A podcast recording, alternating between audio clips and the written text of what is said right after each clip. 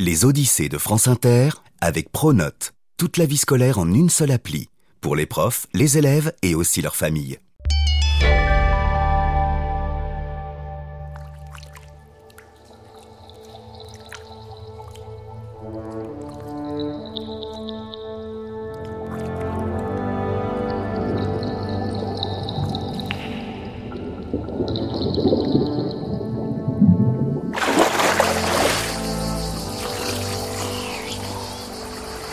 Marseillaise d'origine, tous mes étés, enfant, je les ai passés à La Ciotat, à barboter dans l'eau,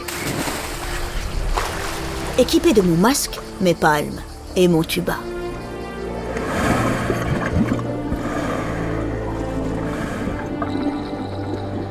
Entre les sacs plastiques et les quelques tongs qui flottaient, j'ai découvert de magnifiques créatures. Des oursins noirs, majestueux, aux reflets violets de longues herbes marines qu'on appelle Posidonie, ou bien encore les fameuses rascasses, ces poissons rouges orangés ornés de picots qu'on croise au Mugel ou dans la sublime calanque de Figrol. J'ignorais alors qu'à quelques encablures de mer, plus à l'ouest, se cachait un véritable trésor. Un trésor archéologique.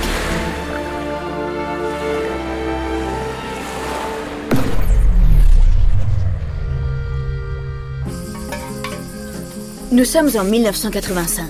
C'est la fin de l'été. Sur la terrasse du centre de plongée de Cassis, Henri Cosquer, épaules carrées, barbe brune et peau dorée par le soleil, nettoie son matériel au jet d'eau.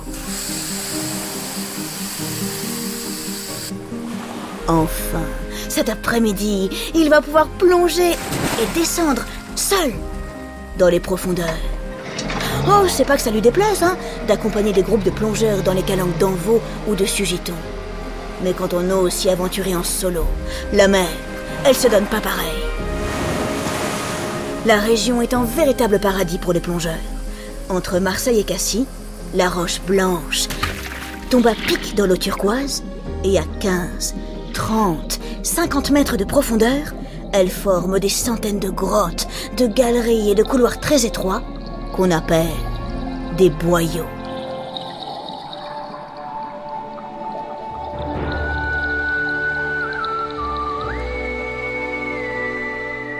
Henri a beau connaître le coin par cœur, il continue d'être émerveillé. Entre la Méditerranée et lui, c'est une grande histoire d'amour. Depuis qu'il est minot, il passe sa vie dans l'eau. Planche à voile, plongée, pêche sous-marine, il a tout fait. De fil en aiguille, la mer est devenue son métier. Plongeur professionnel, il a passé des années à arpenter les profondeurs pour couler du béton, réparer des barrages ou bien des piliers sous-marins. Et puis, après quelques aventures ici et là, il a fini par prendre la direction du centre de plongée de Cassis. Enfin, ça y est, tout est prêt. Le détendeur pour respirer, le nanomètre, le profondimètre. Eh ben le matos c'est au top Henri saute sur le Cro-Magnon, son bateau. Youpi C'est parti Devant lui s'ouvre l'immensité, inondée de soleil. Pétard, y a pas à dire, hein À part quelques gabions, ici on est peinard Ils foncent en direction du Cap Morgio. Là-bas, c'est un coin régalade. C'est café de petites cachettes. Quand on est plongeur, on est toujours à la recherche d'un trésor, d'une épave ou bien d'une grotte où personne n'a jamais été. Allez, hop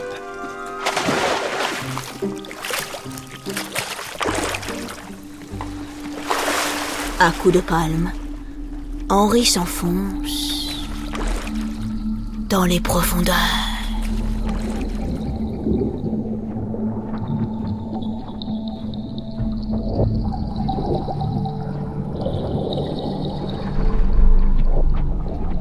Aux fins de chichounes, des bandeloups, des dorades royales, des gorgones violettes, des éponges, des coraux. Waouh Ah, c'est absolument somptueux. Et ce bleu-là, partout, si intense, si vif. On dirait que l'eau est fluorescente.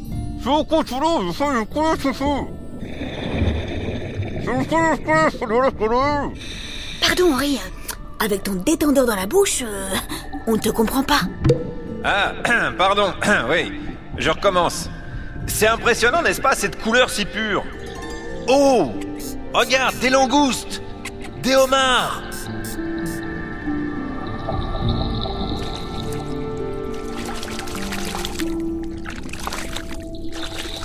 Tout frétillant dans sa combinaison de néoprène, Henri se dirige en direction d'un point précis.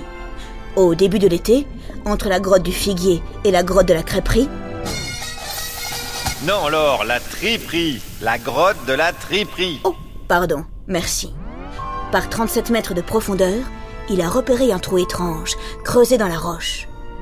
Peut-être euh, le départ d'un tunnel?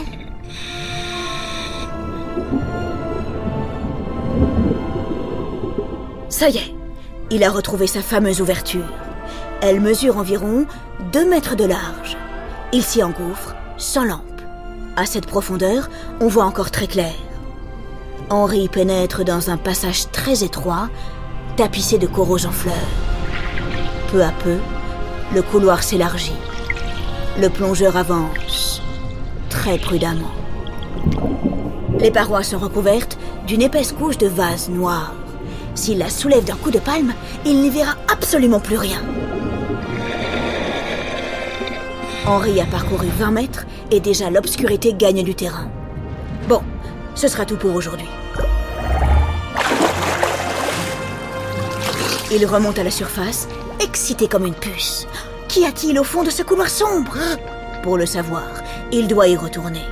Mais une exploration comme celle-ci ne s'improvise pas. Il faudra revenir, équipé, préparé.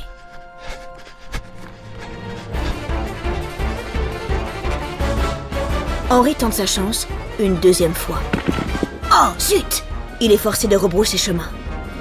Après une deuxième, tu sais bien, il y a toujours une troisième tentative.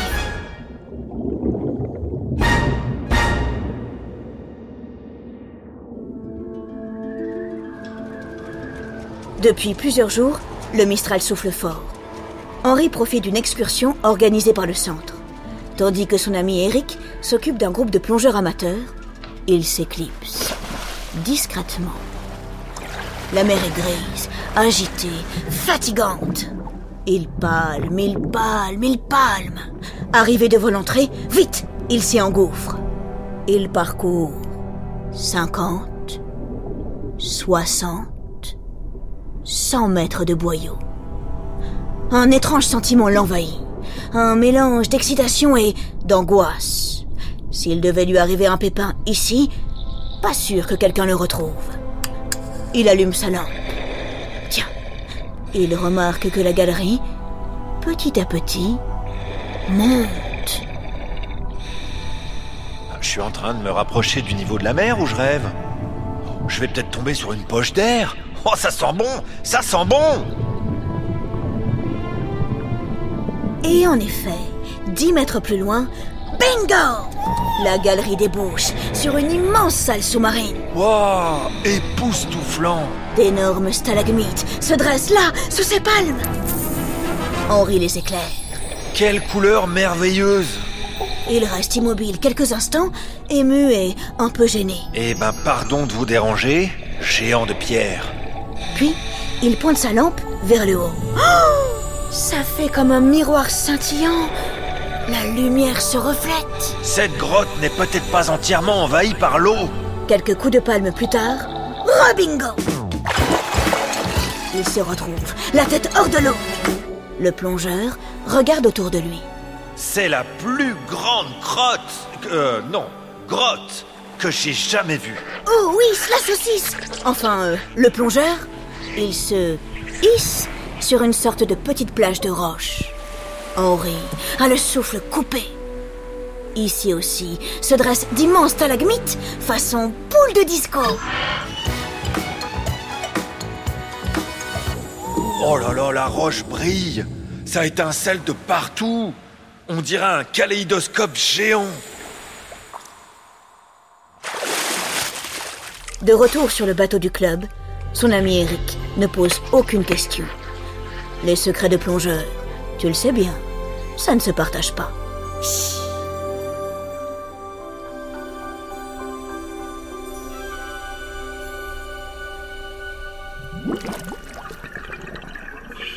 Henri retourne explorer sa grotte.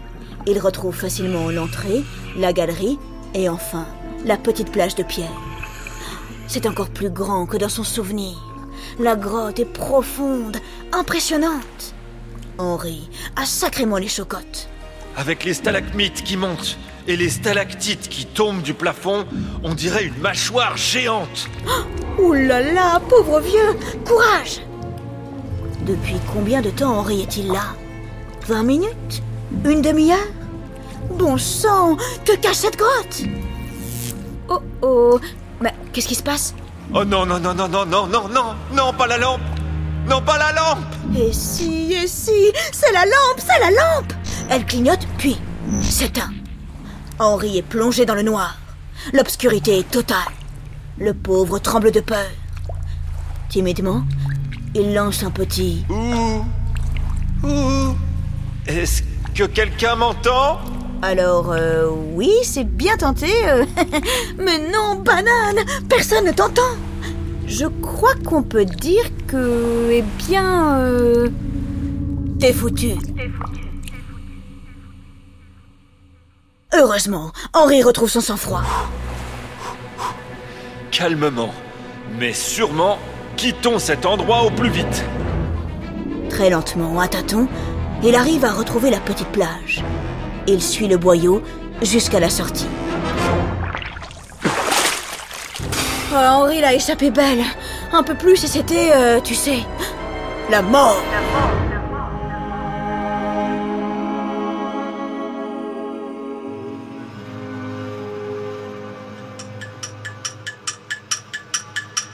Le temps passe. Et puis, de nouveau, ça le picote, la curiosité. En 1988, il tente une nouvelle exploration. Rebelote, c'est un échec.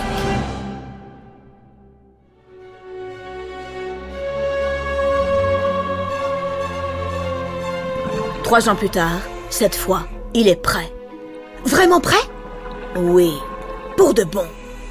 Nous sommes le 3 juillet 1991. Henri embarque avec lui deux collègues extrêmement chevronnés.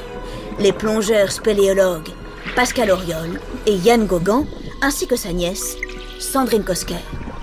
Le quatuor remonte la galerie sous-marine. Enfin, ils arrivent dans l'immense cavité. Ils n'en reviennent pas Une grotte comme ça, c'est si rare Ils observent, bouche bée, le sol, si blanc, les stalactites et les stalagmites aux mille éclats de diamants. Deux heures durant, ils explorent le reste de l'espace. Ils découvrent des merveilles, et parmi elles, une deuxième salle au plafond extrêmement haut. On dirait une cathédrale Juste avant de partir, Yann Gauguin éclaire par hasard une drôle de forme, là, sur la paroi. Le groupe s'approche. On dirait... une main? Oh purée, les gars! Quelqu'un a fait un tag! Comment ce dessin s'est-il retrouvé là? Qui l'a dessiné? Un plongeur aurait-il découvert sa grotte avant lui? Bah, dans ce cas, euh, comment le bonhomme s'est-il débrouillé pour transporter la peinture? Et si l'artiste n'était pas un plongeur, mais... Oh! Oh, et si Henri avait découvert une grotte préhistorique Les semaines suivantes, le groupe poursuit son exploration. Il découvre... Oh merveille des merveilles D'autres dessins, de nouvelles mains, aux contours noirs, rouges ou orangés, et des animaux, des chevaux, des bisons, des chamois, des bouquetins, et puis oh des phoques et des pingouins. Euh, pousse, pousse, euh, pardon. euh, Désolé, mais, mais je dois m'arrêter deux secondes là. euh. Des pingouins Près de Marseille? Oh, ça va alors. Remets-toi, hein. Bref, Henri sait qu'il a découvert un trésor archéologique. Il décide pour l'instant de ne rien dire aux autorités. Mais la rumeur circule, et vite Une grotte de la préhistoire? Tu parles que ça intéresse Le 1er septembre 1991, trois plongeurs amateurs trouvent la mort dans le boyau, près de l'entrée. Impossible de garder le silence plus longtemps. Deux jours plus tard, Henri déclare officiellement sa découverte. Reste maintenant à l'authentifier. Le grand archéologue Jean Courtin est envoyé sur le terrain. Son jugement est sans appel. Il s'agit bien d'une véritable grotte préhistorique. Après plus de 41 prélèvements d'échantillons, on arrive à la dater avec précision. Elle a été fréquentée par les Homo sapiens, c'est-à-dire notre espèce, durant une période très longue, entre les années 33 000 et 19 000 avant le présent. Lorsqu'Henri Kosker l'a découverte, aucun humain ne l'avait visitée depuis 20 000 ans.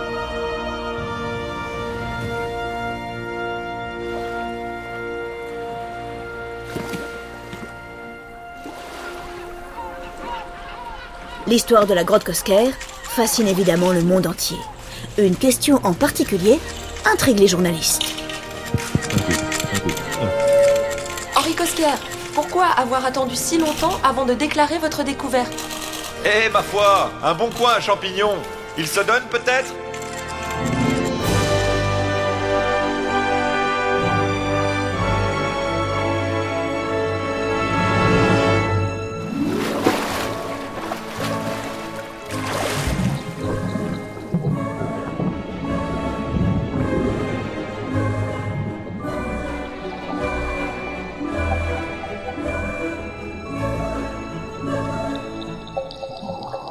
Derrière cet épisode, il y a Anne Fanny Leroy, Benjamin Orgeret et moi, Laure Grand Besançon.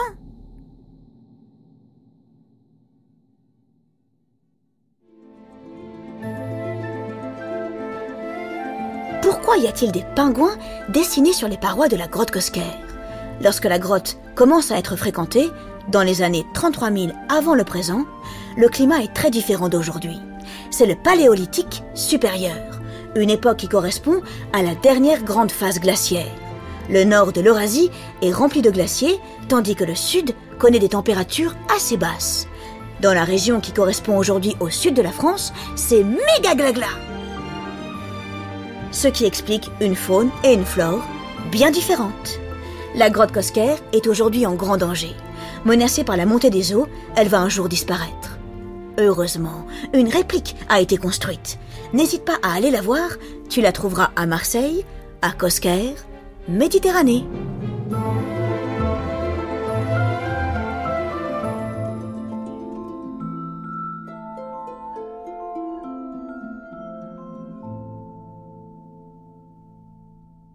Les Odyssées est un podcast original de France Inter.